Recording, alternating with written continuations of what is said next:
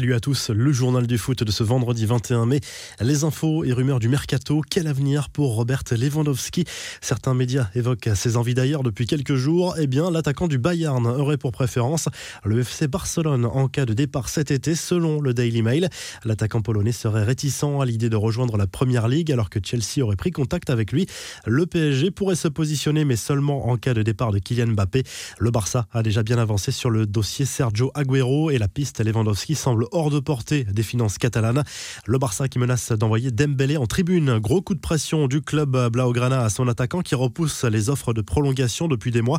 Selon Marca, s'il persiste sur cette voie, Dembélé sera placé sur la liste des transferts. Et s'il n'y a pas d'offre satisfaisante, le Barça pourrait alors l'écarter complètement du groupe toute la saison prochaine. La raison est simple, le club veut absolument éviter le pire scénario, un départ sans indemnité de transfert à la fin de son contrat en 2022. Massimiliano Allegri recale Tottenham le technicien italien aurait décliné une offre des Spurs pour une arrivée cet été.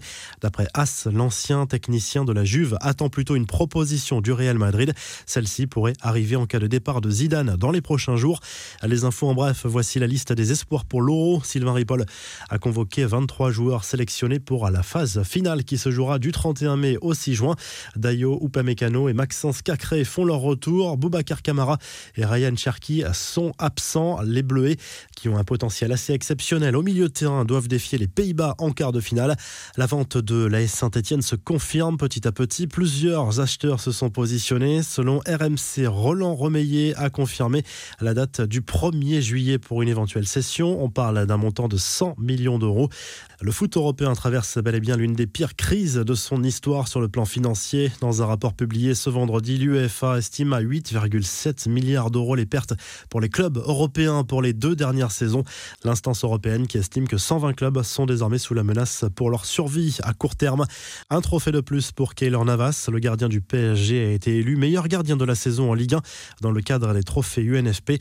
Au palmarès, il succède à Mike Maignan, sacré en 2019. Il n'y a pas eu d'édition en 2020, on le rappelle.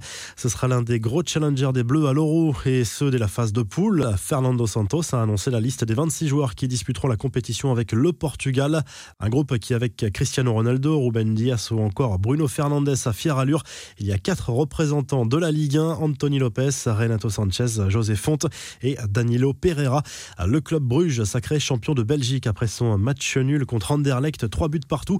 Déjà sacré la saison passée, le club belge a remporté son 17e titre dans son histoire à la fin des playoffs, à une saison dominée de bout en bout. Marquinhos, lui aussi, veut jouer les JO. Cela commence à faire beaucoup pour le PSG.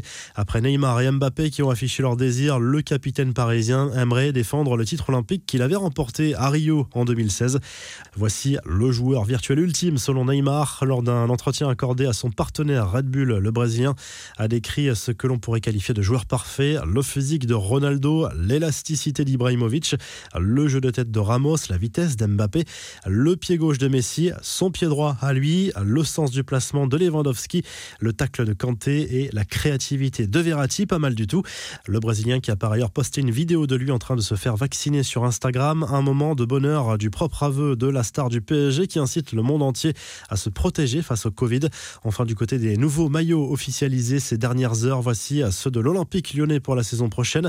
À l'occasion d'apprécier le retour des deux bandes rouges et bleues sur le maillot domicile, le maillot extérieur sera rouge avec un design résolument inspiré du street art et de la mode. Enfin, le nouveau maillot extérieur du Bayern Munich est une pure merveille d'après les premiers retours sur les réseaux sociaux. Cette tunique noire et dorée est un hommage à la ville et à ses enfants. La revue de presse, le journal L'équipe propose une longue interview de Memphis Depay qui jouera son dernier match avec Lyon dimanche soir face à Nice avant de quitter la Ligue 1, peut-être pour le Barça. L'attaquant néerlandais évoque notamment avec émotion et respect ses quatre saisons et demie passées dans le Rhône. En Espagne, le journal Sport consacre sa une à Antoine Griezmann, de nouveau poussé vers la sortie par certains médias catalans. L'attaquant français serait dans le viseur de la Juve qui envisage une arrivée du champion du monde en cas de départ de Cristiano Ronaldo. Pour le moment, Griezmann reste sur la même ligne. Il veut rester au Barça. En Angleterre, les tabloïds évoquent à nouveau l'avenir d'Harry Kane à l'image du Daily Express Sport. L'attaquant anglais veut partir, mais sans aller au clash avec Tottenham. Le buteur des Spurs devrait rencontrer son président prochainement. Enfin, en Italie, la Gazette dello Sport évoque l'entrée dans le capital de l'Inter Milan d'un groupe d'investissement basé aux États-Unis qui va injecter 275 millions d'euros pour éponger notamment les dettes du club. Il s'agit de ce groupe qui a racheté le stade Malherbe de Caen. Si le journal du foot vous a plu, n'hésitez pas à liker la vidéo et à vous abonner. Et à très vite pour un nouveau journal du foot.